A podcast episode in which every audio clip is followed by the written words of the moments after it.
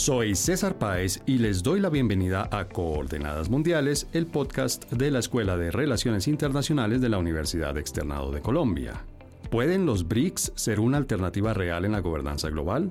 Al parecer, por las declaraciones recientes de los líderes de esos países, sí. Lo que comenzó en 2001 como un acrónimo para agrupar a las que entonces parecían ser las economías emergentes más prometedoras, Brasil, Rusia, India y China, ha venido evolucionando con el tiempo hasta convertirse en un grupo de países que proponen una gobernanza mundial alternativa, o casi. En 2008, los líderes de estos países empezaron a formalizar el grupo, emitiendo una serie de comunicados en los que exponían una visión sobre la necesidad de unas instituciones económicas internacionales diferentes a las que habían prevalecido en el mundo desde el final de la Segunda Guerra Mundial. En 2011 se les unió Sudáfrica, con lo que se amplió la representación de las diferentes regiones del llamado Sur Global. Fue precisamente en este último país en el que se realizó la más reciente cumbre del grupo. En ella se acentuó la incorporación de temas políticos en la agenda y se anunció la ampliación de los miembros del grupo. En total hay 40 países que se han candidatizado para incorporarse provenientes de las diferentes regiones del mundo. De concretarse esta ampliación, en este grupo estarían representados el 40% del PIB y el 50% de la población mundiales. Para entender la importancia de los BRICS como alternativa económica y política en la gobernanza mundial,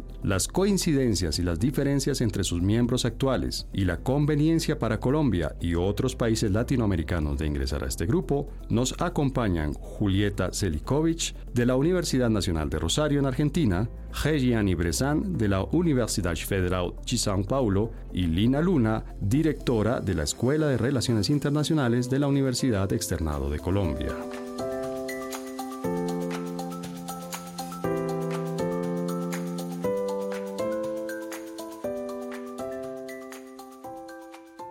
Entonces tenemos desde Rosario, Argentina, a Julieta Selikovic, que está disfrutando de un, de un invierno suave o está muy, muy frío el invierno allá abajo en, en el sur, Julieta. Uh, venía, venía siendo un invierno muy ameno, pero esta semana el viento y trajo todo el frío de la Patagonia. Ay, ay, ay, aquí en el trópico esos fríos nos cuestan, nos cuestan entenderlos, nunca los experimentamos. Y Regiani, ¿tú estás en qué ciudad? Yo estoy en São Paulo, acá es invierno, pero hace calor Hoy está por 30 grados, creo. Perdón, ¿cómo así tienen 30 vale. grados en invierno? Sí, en la próxima semana tendremos 33, 34.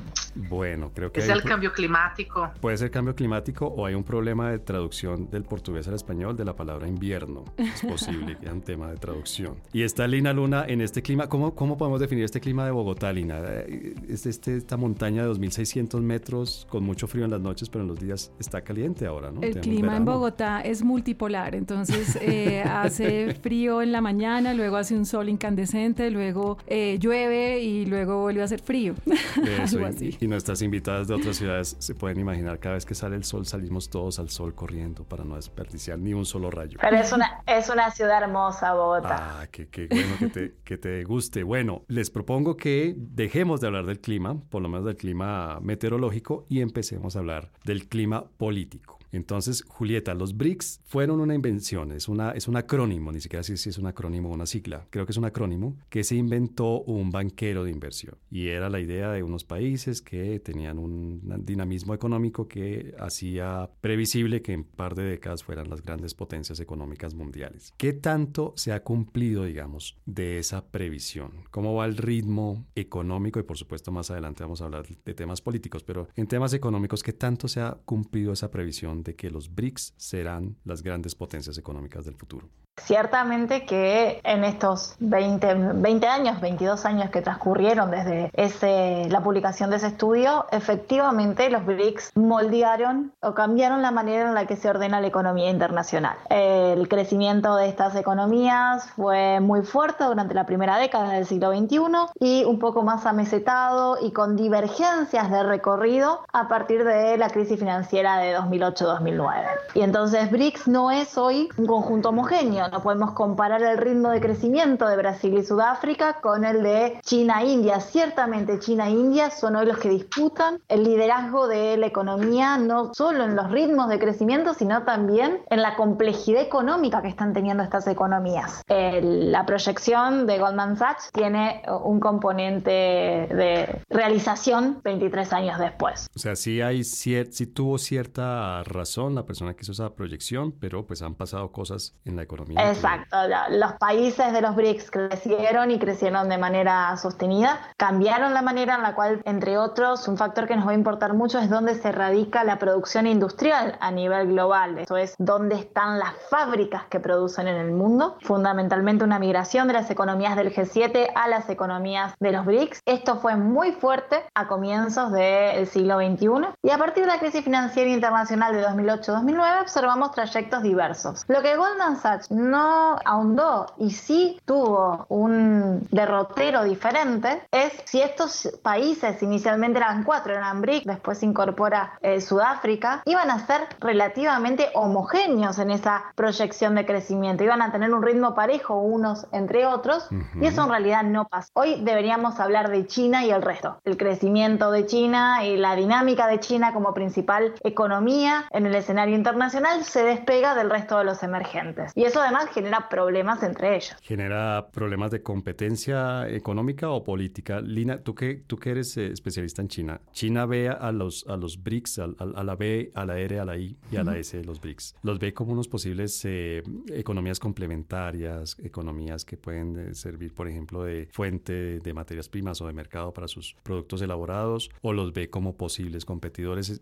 Por ejemplo, me llama la atención la I, India. India es un aliado, es un competidor. ¿Qué es India para China como parte de los BRICS? La perspectiva de los BRICS desde China es muy particular, pero además creo que también la podemos mirar desde los otros países y es lo siguiente. Es decir, si bien, como, como bien explicaba la colega, eh, los BRICS son, eh, digamos, en principio una predicción económica que se, se, esperaba un crecimiento homogéneo, a la larga cuando ya deciden eh, pasar a la realidad y volverse como un grupo de diálogo de temas de la democratización del sistema financiero internacional, entre otros, pues queda claro la, que la heterogeneidad es la norma en este grupo. Es decir, que no hay homogeneidad ni en el modelo de crecimiento económico ni en muchas otras cosas y eso significa que los BRICS como tal trabajan para temas específicos pero que no tienen como tal una connotación, por decirlo así, de alianza o de que tengan que estar de acuerdo entre ellos para muchas otras cosas, simplemente para los temas concretos de los BRICS. Desde esa perspectiva, para China, los BRICS, y sé que para otros de los países también, particularmente Rusia y la misma, no, en principio eran solo Rusia eh, y China, ciertas críticas que se hacían al sistema internacional y que podían repercutir en algún tipo de repercusiones, eh, no sé, de mala imagen internacional y cosas por el estilo, era más inteligente hacer estas críticas en plataforma BRICS que hacerlas de manera individual desde un país. Entonces BRICS se vuelve también una plataforma, digamos, para manifestar inconformidades que todos comparten sin necesariamente estar de acuerdo en eh, cómo se manejan esas inconformidades. Y desde esa perspectiva no creo que, de hecho, no, no hay una, China no ve a las otras economías como competidores, sino todo lo contrario, economías complementarias que entre todas deberían de alguna manera reivindicar o concretar la idea de un mundo multipolar y de un mundo donde haya diferentes plataformas de desarrollo, diferentes caminos de desarrollo y diferentes realidades disponibles sin que eso genere ningún tipo de choque entre ellas. Gianni, y Brasil, que obviamente es la B de BRICS, Brasil ve a los BRICS como una, una oportunidad económica, como una plataforma política, tal vez en la línea de lo que venía diciendo Lina, o en realidad no está muy claro por qué Brasil está dentro de ese grupo de BRICS. ¿Cómo se ve los BRICS desde Brasil? Sin dudas, el BRICS es una oportunidad para Brasil salir de la zona más confortable de América del Sur ir justamente a ser parte de países que también son grandes, que también tienen mucha producción y están de verdad a frente económicamente y hacen parte ¿no? de, de las cadenas uh, de valor mundial. Lo que quiero decir, en los años 90 ya decidimos Brasil, ¿no? En su política externa, que Brasil jugaría papel de global player. Entonces, mientras Brasil muchas veces acena para la región, para la América del Sur, como un país que quiere determinado protagonismo, en BRICS, Brasil pasa a ser un país con otras condiciones, o sea, un país más chico que los demás, que son muy grandes, pero pasa a ser parte de, las, de una alianza de países que quieren incluso hacer un contrapunto a los países desarrollados del norte. Entonces, cuando BRICS se firmó eh, entre, entre estos países y, y África del Sur no hacía parte, en aquel momento estaba muy claro que era justamente una oportunidad de hacer un contrapunto a los países del norte, países desarrollados, porque sabíamos de las oportunidades, de las tendencias y de, de la perspectiva de crecimiento, eh, so, sobre todo de, de China e, e, India. Y Brasil se aglutina a esta alianza, pasa a conformarla, conformarla como más una oportunidad, un foro para el crecimiento económico de, del país. Pero Julieta, eh, los BRICS, digamos, ya nos queda claro con lo que ustedes tres nos han explicado, que que se convierten en este foro del que hablaba Hejiani, de un grupo de países que se apoyan, que, se, que encuentran, digamos, algunos puntos en común y tal vez llama la atención que, que más que proponer eh, qué hacer, proponen qué no hacer, es decir, es, es, un contrapeso, un contrapunto como lo, como lo mencionaba Hejiani hace un momento y Lina también lo mencionaba con el tema de, de China. Pero más allá de eso, hay, digamos, lazos económicos reales entre los BRICS, o sea, es, es un grupo de países que realmente tienen unas, unas unas economías interconectadas, interdependientes, o la, tienen las mismas relaciones con los otros países BRICS que tienen con el resto del, del mundo? Uh, de nuevo, el escenario no es, no es homogéneo. Ahí las relaciones entre estos países son intensas porque estos países son importantes en la economía mundial. Uh -huh. Pero es muy difícil argumentar que las economías de estos países son más intensas de los que serían en un mundo sin ese mecanismo de gobernanza. Hay relaciones que son muy relevantes. Brasil-China, por ejemplo, tiene un peso fundamental por el rol que cumple Brasil como proveedor de commodities claves para China y la importancia de Brasil como ingreso para el mercado eh, latinoamericano para China. Y tenemos un, un, comercio que es mucho más intenso del que eh, sería la economía internacional en términos regulares, pero difícilmente puedas,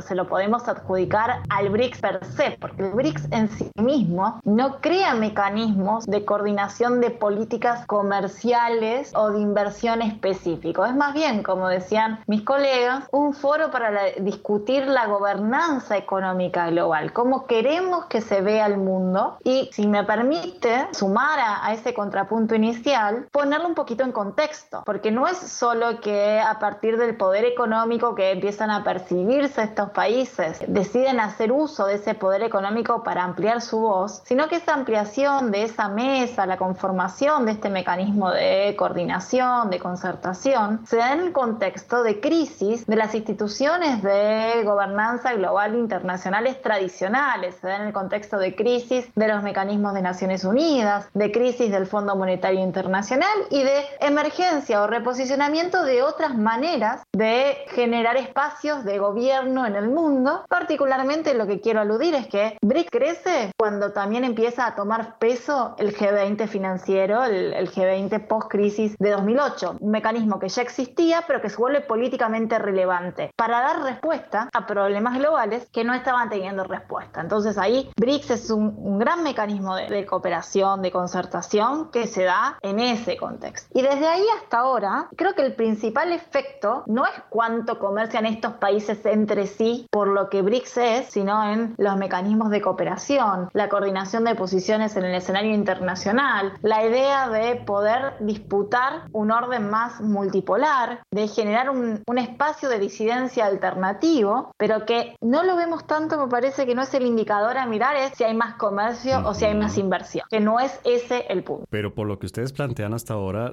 Lina, es un foro, es decir, allá van a hablar, van a discutir, van a encontrar puntos en común, van a hacer críticas comunes a lo que hay, pero digamos también está el tema, Julieta tiene toda la razón, no podemos hablar solo de comercio e inversión, pero hay un tema que es particularmente importante y simbólicamente muy significativo que es el de el crédito. Podríamos, por ejemplo, esperar que de los BRICS surja realmente un contrapeso al Banco Mundial o al Fondo Monetario Internacional, es decir, además de las críticas que se hacen y en las palabras que se utilizan en la retórica, proponer un orden diferente al actual. Podríamos encontrar instituciones concretas que realmente le hagan contrapeso a las que existen hoy en día? Claro, a ver, eh, primero quisiera aclarar algo y es la crítica de los BRICS al sistema no busca acabar con el sistema, ¿no? Hay gente que de pronto interpreta que hacer una crítica al sistema internacional financiero y a la gobernanza económica global lo que está buscando es acabar o transformar o revelar, rebelarse contra esto y realmente si miramos de manera más concreta lo que proponen los BRICS es un fortalecimiento del sistema para que funcione mejor mediante una democratización de la participación de las voces de los mecanismos, de quienes pueden tomar decisiones e incluso es un discurso que comienza como crítica a que países como Estados Unidos por un manejo irresponsable económico puedan llevar a crisis financieras internacionales y que no se pueda hacer nada al respecto porque es Estados Unidos. Sí, es un poco como todos estamos aquí involucrados, todos estamos participando de una manera equitativa de este sistema, todos necesitamos un sistema estable y eficiente y en ese sentido promover esa democratización del sistema significa muchas cosas y acá hay un punto del que no se habla tanto, pero que en el fondo gran parte de lo que lleva a esta crítica de esa gobernanza tradicional financiera internacional que podríamos resumir un poco en las instituciones de Bretton Woods eh, y Banco Mundial y Fondo Monetario Internacional y demás, es que precisamente una de las críticas es que ese sistema que estaba ahí puesto para generar confianza internacional y para mejorar el comercio internacional se volvió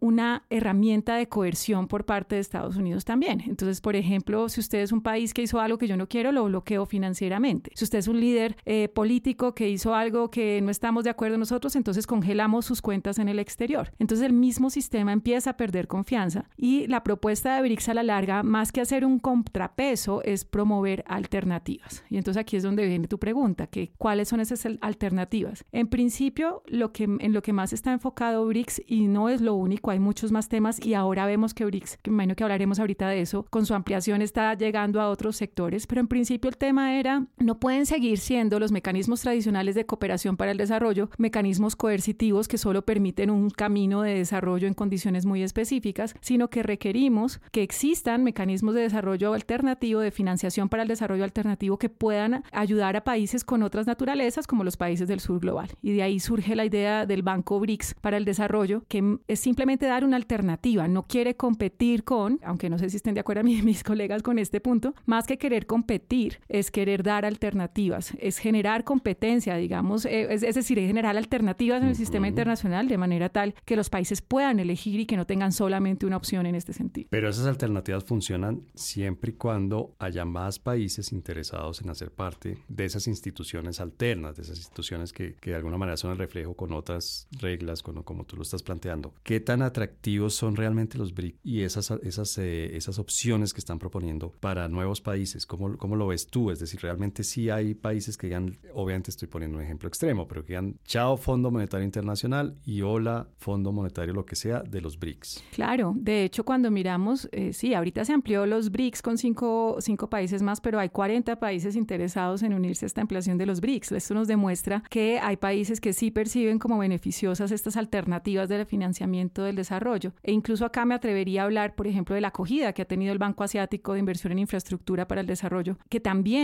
nos muestra un, un, gran interés de otros países por unirse, lo que significa que estas alternativas de financiación para el desarrollo son altamente atractivas, entre otras cosas porque son menos costosas en términos políticos y en términos de soberanía nacional. Es decir, mal que bien, la, la cooperación tradicional impone ciertas condiciones para hacer los préstamos, impone ciertas condiciones políticas, sociales, económicas a los países para poder ser financiados. En cambio, estas alternativas precisamente no traen esas condiciones, sino que están pensadas en apoyar procesos de desarrollo independientemente del modelo político o social del país correspondiente. Y Regiani, desde el punto de vista de los actuales miembros de los BRICS, y obviamente estoy hablando específicamente de Brasil, ¿qué tan atractiva es la idea de que se amplíen los BRICS? Porque si uno lo ve desde cierta perspectiva, Brasil como parte de los BRICS en este momento es un protagonista, pero al ampliarse ese grupo y al recibir nuevos miembros, podría pasar que haya países que tengan más influencia de la que actualmente tiene Brasil Brasil? ¿Brasil ve con buenos ojos que se amplíen los BRICS o tal vez teme que su influencia dentro de los BRICS se vea disminuida? Yo entiendo que el BRICS en este momento de dificultad interna económica es justamente una oportunidad para Brasil intentar más comercio, intentar eh, justamente intensificar relaciones comerciales, intentar ayudar la economía de Brasil internamente. Así que veo en primer, eh, la primera idea que tengo eh, ubica justamente ahí, BRICS como una oportunidad económica ant, antes de todo. Pero sabemos que en este gobierno con eh, Dilma, eh, expresidente de Brasil en Banco de BRICS, Brasil pasa a tener una influencia más grande, o sea, pasa a influenciar un poco más la conducción de, de, del BRICS. Pero como he dicho desde el principio, eh, es diferente Brasil cuando juega en la América del Sur y cuando pasa a un fórum con parceros de, del tamaño de China, de India, incluso de Rusia. Pero hay algo muy interesante que estoy acompañando desde el principio del gobierno Lula, que es ver justamente la relación pragmática con los países asiáticos. Entonces, cuando Lula fue a China a hacer la visita, fue muy intensificada la necesidad de hacernos más comercio, de tenermos oportunidades estratégicas entre los dos países. Pero es interesante ver cómo Brasil va a posicionarse de manera neutra en la guerra de Ucrania, despeito de la presión que Brasil sufre para tener una posición más definida, pero Brasil prefiere una posición más neutra, justamente preservando las relaciones que está investiendo dentro del BRICS. Entonces yo veo BRICS no apenas como una gran influencia y oportunidad económica, pero también como una, un foro, una alianza. No podemos hablar de organización, pero obviamente que BRICS es, ejerce un contrapeso eh, dentro del sistema internacional, justamente balanceando-se, haciendo um equilíbrio com os países do norte, com os países ocidentais. Então, vejo que BRICS exerce também uma influência em la política externa brasileira e que Brasil vê em BRICS uma grande oportunidade de crescer que de outra forma não, não, não conseguiria, por exemplo, com diretamente agora com o acordo com a União Europeia ou mesmo com os Estados Unidos. Bien, muchas.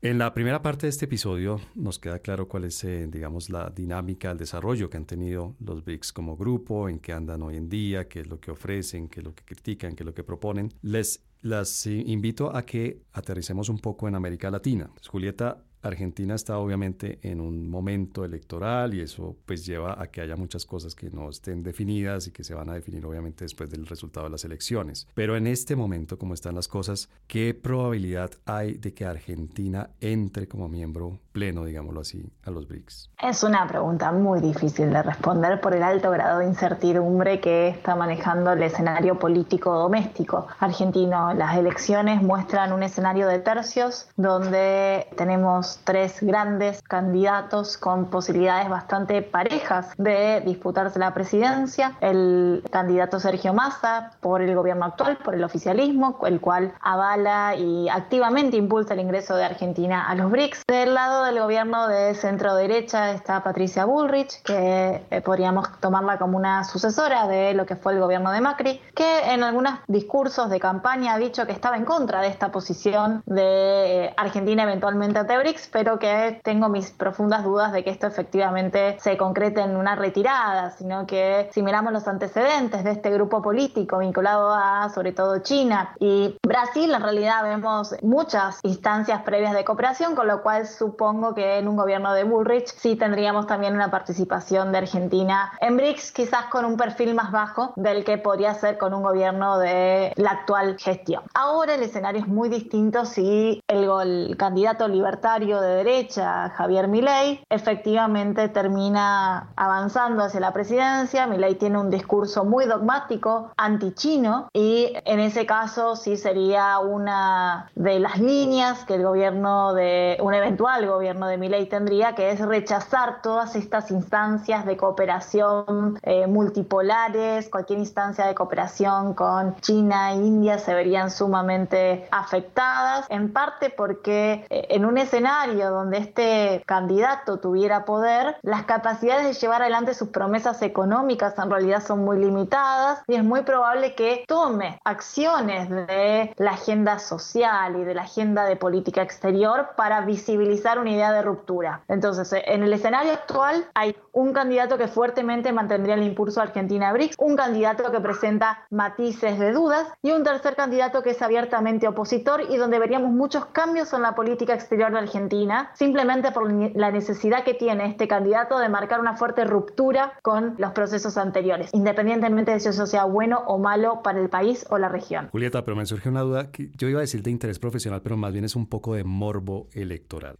Es un tema, los BRICS es un tema, quiero decir, sabemos que hay temas un poco más visibles, más importantes, más cercanos a la gente en este momento en Argentina. Este, este tema de los BRICS es un tema que ha aparecido en algún momento en los debates, en las propuestas, en los discursos. Hasta hace 10 días, la política exterior no había formado parte de la campaña electoral. El tema BRICS tuvo una profunda politización. El gobierno de Fernández realiza una cadena de prensa nacional anunciando el ingreso como un gran hecho de logros de la política exterior y eso hizo que todo el resto de los candidatos se posicionara en contra. Toda la prensa tuviera un profundo interés en discutir y aprender qué son los BRICS, con lo cual los internacionalistas felices de poder contarle a la ciudadanía qué es aquello que estudiamos y sobre todo ayudar a comprender cuáles son los fantasmas detrás de este mecanismo de cooperación, en qué en realidad puede cambiar la vida de un ciudadano y en qué no la hace. Hasta hace 10 días nadie sabía que eran los BRICS, hoy eh, fue tendencia de Twitter. Ok, bueno, eso es muy interesante.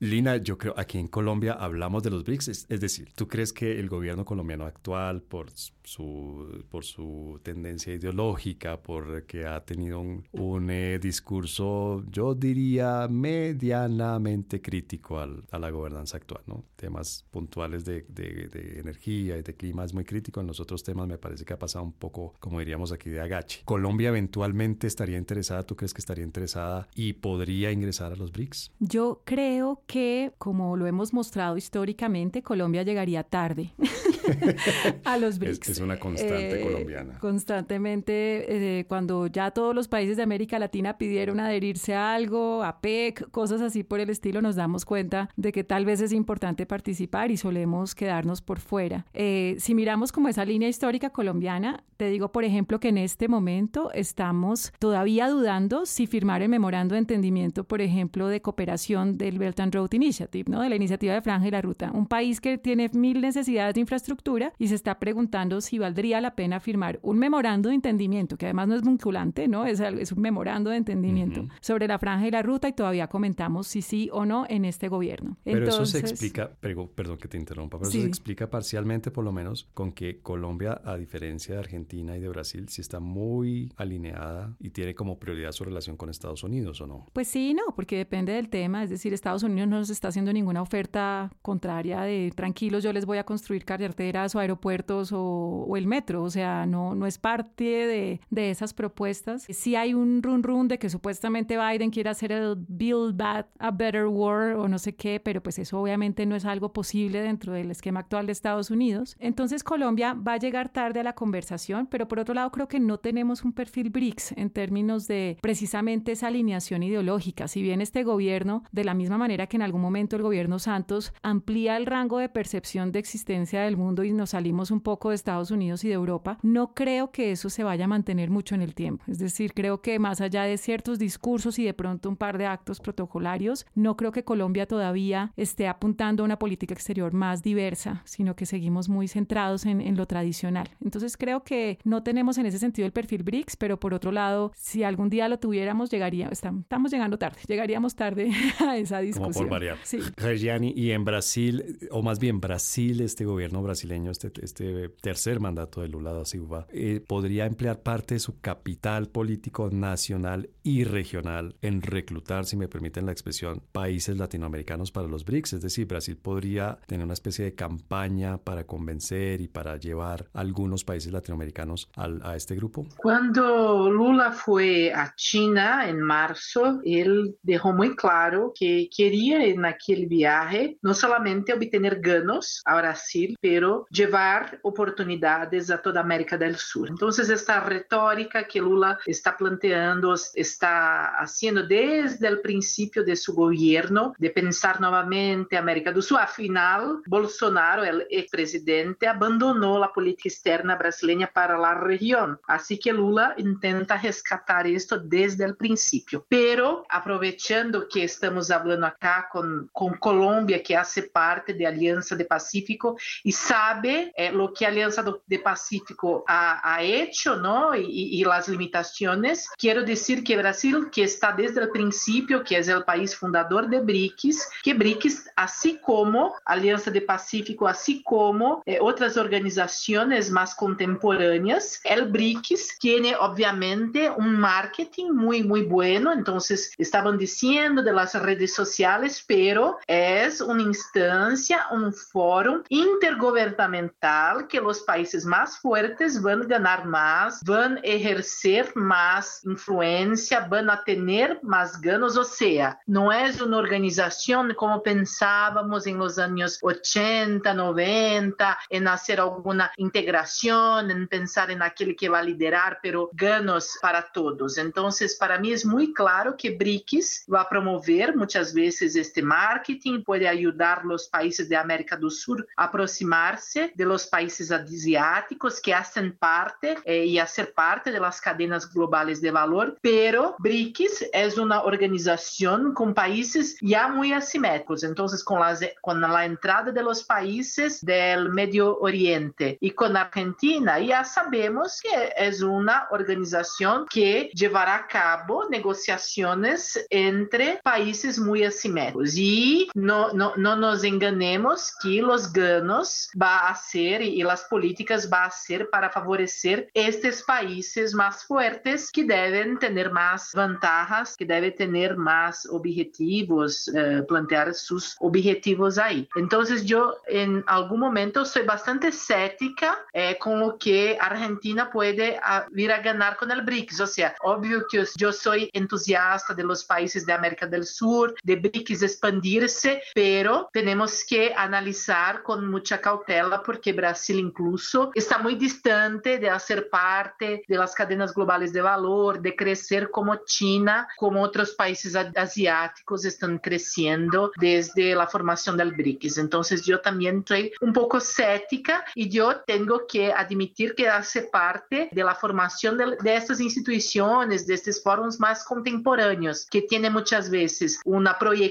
un marketing muy bueno, pero eh, ¿cuál es el cambio? ¿Cuál es de facto las ventajas que promueve a todos los integrantes? Entonces, esta es la pregunta que dejo acá. Bueno, Julieta, y esto que nos plantea Reggiani de, nos recuerda que los BRICS también son una marca, pero además de una marca, también nos dice, hay, hay, es un grupo de países con intereses diversos, con, con unas maneras diversas de ver la política internacional, que se aprovechan de la marca, pero que no, no por eso, digamos, están completamente integrados, homogenizados, más bien sería la palabra. Uno podría hablar, y esto ya es un poco un ejercicio de, de ciencia ficción, uno podría hablar de una división interna de los BRICS como consecuencia de su propia ampliación, es decir, una vez los BRICS sean un grupo mayor de países, podríamos ver que hay corrientes, que hay subgrupos, que hay, que hay incluso división de los BRICS, o, o por lo mismo que se trata más de un tema de marca, casi de marketing, si se quiere, lo que vamos a ver es que se mantiene como un grupo más o menos homogéneo.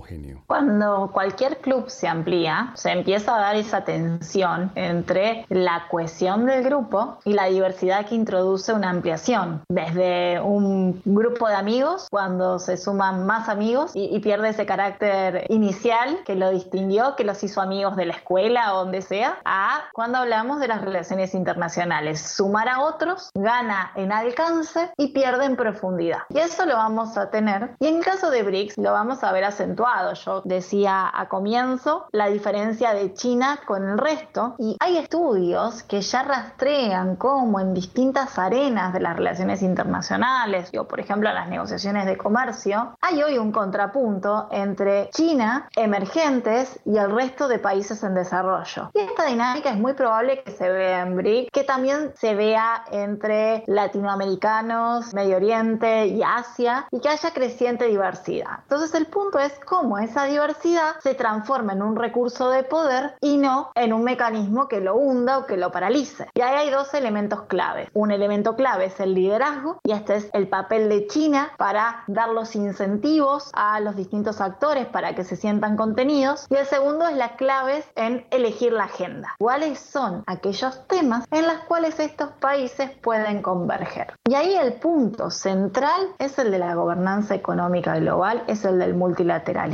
es el de preservar un orden internacional basado en reglas y no tanto acuerdos específicos. Después está cuál es la bilateralidad que puede generarse al interior de BRICS, dado que nos tenemos que reunir en eh, la cumbre de BRICS de tal lugar, ¿qué otros negocios vamos a hacer de pares? Y ahí es muy posible que encontremos dinámicas interesantes. Creo que ahí va a estar lo, lo rico y lo multinivel de los análisis que vamos a estar haciendo los próximos años. Liderazgo de China, agendas y esa y sobre todo la bilateralidad al interior de los BRICS. Esa, esa parte de la agenda y la bilateralidad, perdón Julieta, me suena a un enfoque muy funcionalista, tal vez muy neofuncionalista, si, es, si estoy bien, si estoy detectando bien por dónde va tu análisis. Es decir, en la medida en que se, se creen temas y se muevan temas, se muevan proyectos que no necesariamente son políticos, eso puede fortalecer el, el, el club. Claramente, creo que, creo que sí. Habíamos acordado que no le poníamos etiquetas teóricas, pero...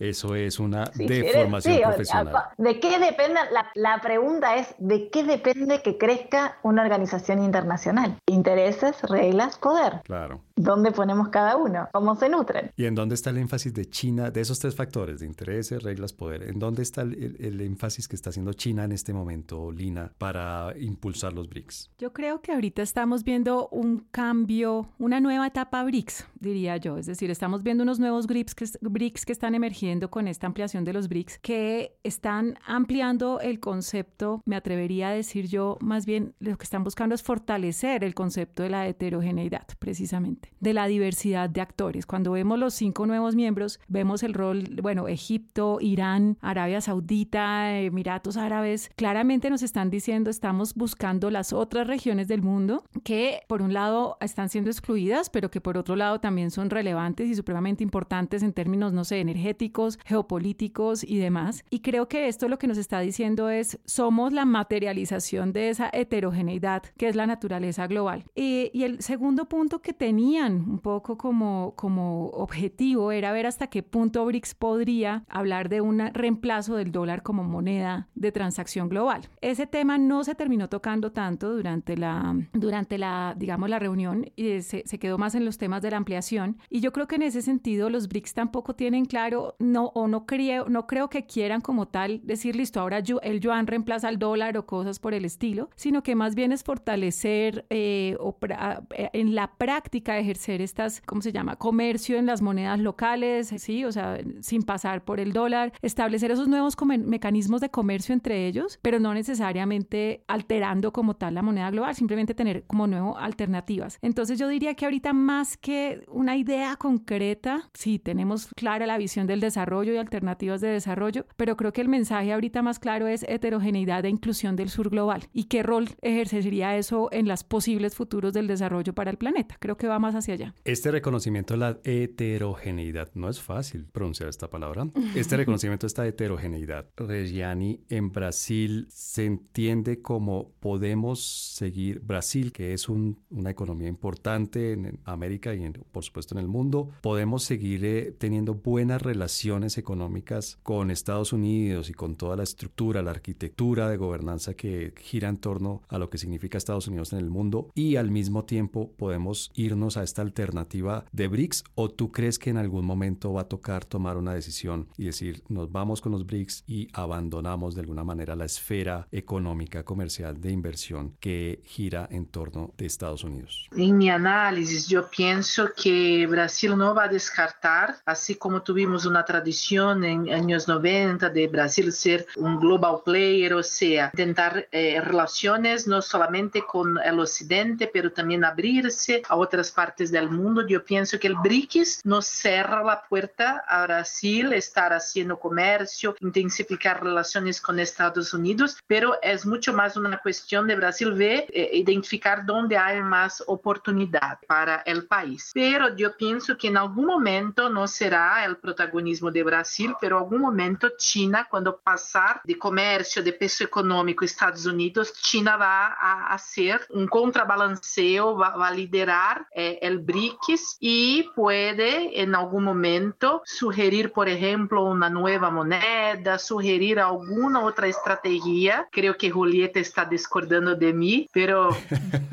pero no lo sé. Yo, pero Brasil no, no, será Brasil que irá a hacer esto, ¿me entiende? No, no va a ser Brasil que va a liderar o Brasil que va a se oponer a Estados Unidos, pero podemos ver un, un, un balanzo de, de, de, poder que China llevará a BRICS a una otra posición, a un otro, a otro peso económico mundial y ahí sí Brasil va a tener que hacer una, una, una elección, va, va, a te, va, a tener que elegir ¿no? con, con quién va a estar. Eh, la política externa de Brasil yo lo veo haciendo comercio, haciendo negocios y haciendo política sin descartar ¿no? Estados Unidos, Europa y estando cada vez más involucrado con Asia, con China. Julieta, ¿quieres hacer un comentario sobre lo que nos acaba de decir Reggiani? Tengo diferencias con, con el análisis de Reggiani. Yo no creo que estemos ante un escenario de suma cero. Creo que es un escenario donde hay, no hay un esquema donde BRICS es una alternativa que excluye a las instituciones vigentes de la gobernanza económica global, sino que suma y adhiere diversidad. Y no creo que sea la intención de China reemplazar a las estructuras existentes, sino modificarlas y complementarlas. Si miramos algunos instrumentos de la política económica de China, se parecen muchísimo uh -huh. a los que utiliza el mainstream del orden de Bretton Woods. Miramos los tratados de libre comercio que firma China, idénticos a los que firman las potencias occidentales. No es un esquema que plantee un modelo disruptivo, diferente y que niegue al otro, sino que diversifica opciones. Lo que reclama China sobre todo es voz, un espacio uh -huh. para tener un lugar en el escenario internacional equivalente a su poder económico. Y lo que sí puede pasar en un plazo más largo es una decadencia del dólar como eh, moneda global, pero no es algo que vayamos a ver en la próxima década. Y el último punto, parece que hay que, hay que dejar de pensar el orden internacional en términos de una segunda guerra fría, por una sola cuestión. La guerra fría suponía que las potencias tenían la capacidad de controlar, de separar, de poner disciplina a los polos. Y eso no está pasando, ni va a pasar. ¿Tú, Lina, también coincides con Julieta o, o más bien coincides con Reggiani?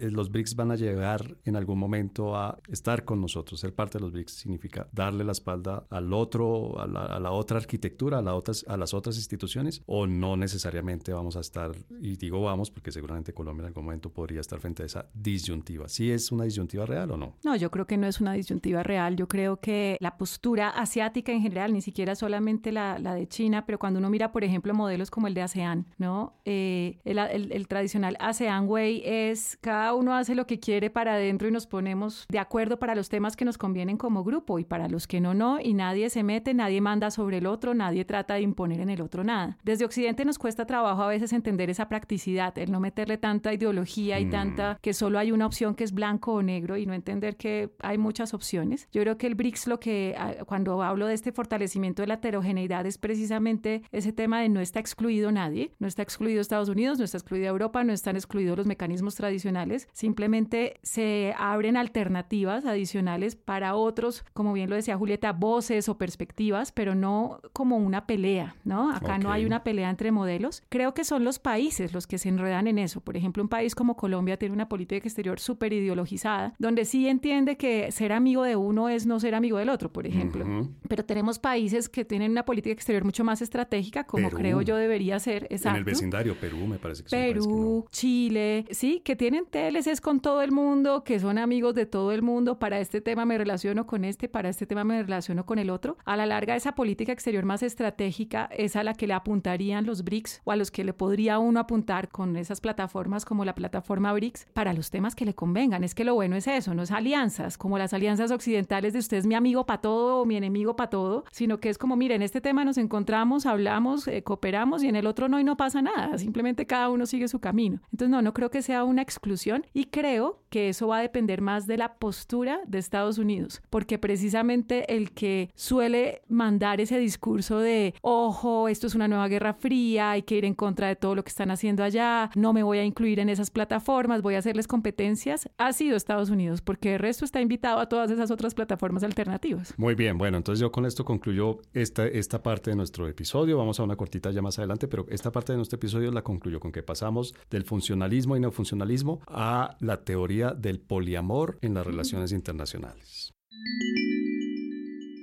La recomendación bibliográfica de Coordenadas Mundiales.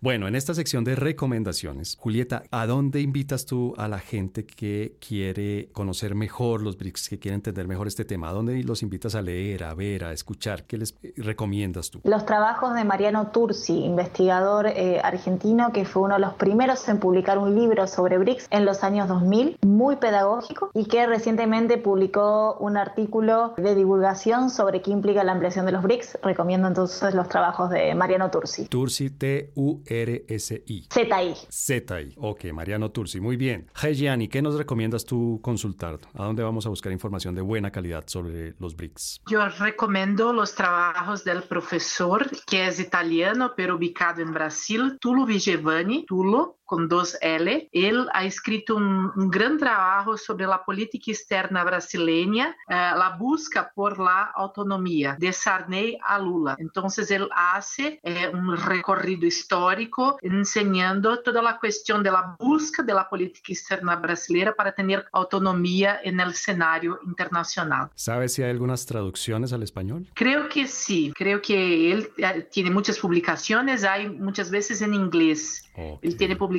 en inglés. Bueno, Lina, ¿y tú qué nos recomiendas? Yo, en cambio, voy a irme a las fuentes primarias. Yo Uy, recomiendo caramba. que leamos los discursos de cada uno de los encuentros BRICS. Lo digo porque a veces Una esas... lectura apasionante. Una... No, pero realmente es súper interesante cómo plantean los debates y cómo plantean por qué ciertas soluciones, porque creo, sí creo que tenemos a veces una visión muy occidentalizada de es que deben ser así, se van a constituir como esta institución de esta manera y nos cuesta entender esa naturaleza particular de BRICS. Entonces, ¿Y yo, se encuentran en, en, dónde? BRICS tiene una página, una página global oficial. donde las encuentran, okay. un sitio oficial, no me acuerdo ahorita, pero bueno, pero pongan BRICS, eh, la encuentran y están en varios idiomas, me parecen súper interesantes. Bien, Entonces, buena recomendación. Eh, es, esa sería a, mi recomendación. Ir a la fuente primaria siempre es una buena recomendación.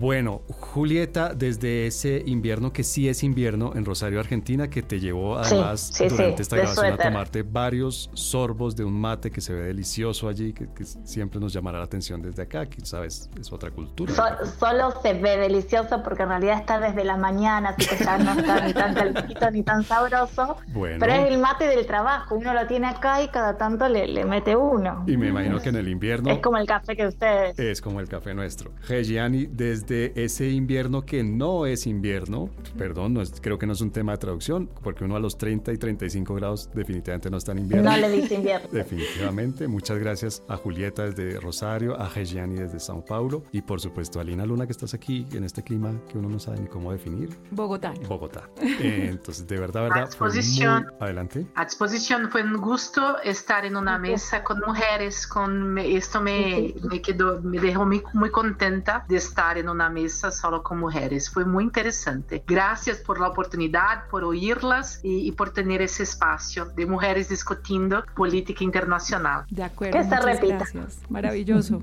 muchas, muchas gracias por acompañarme gracias. y por explicarle a la gente. Un gusto enorme. Chaucito. Bueno, muchas gracias y muchas gracias por Buen supuesto gusto. a todas las personas que nos escuchan y a nuestro productor Rafael Piñeros y a nuestro técnico de grabación y edición Javier Sandoval. Muchas, muchas gracias.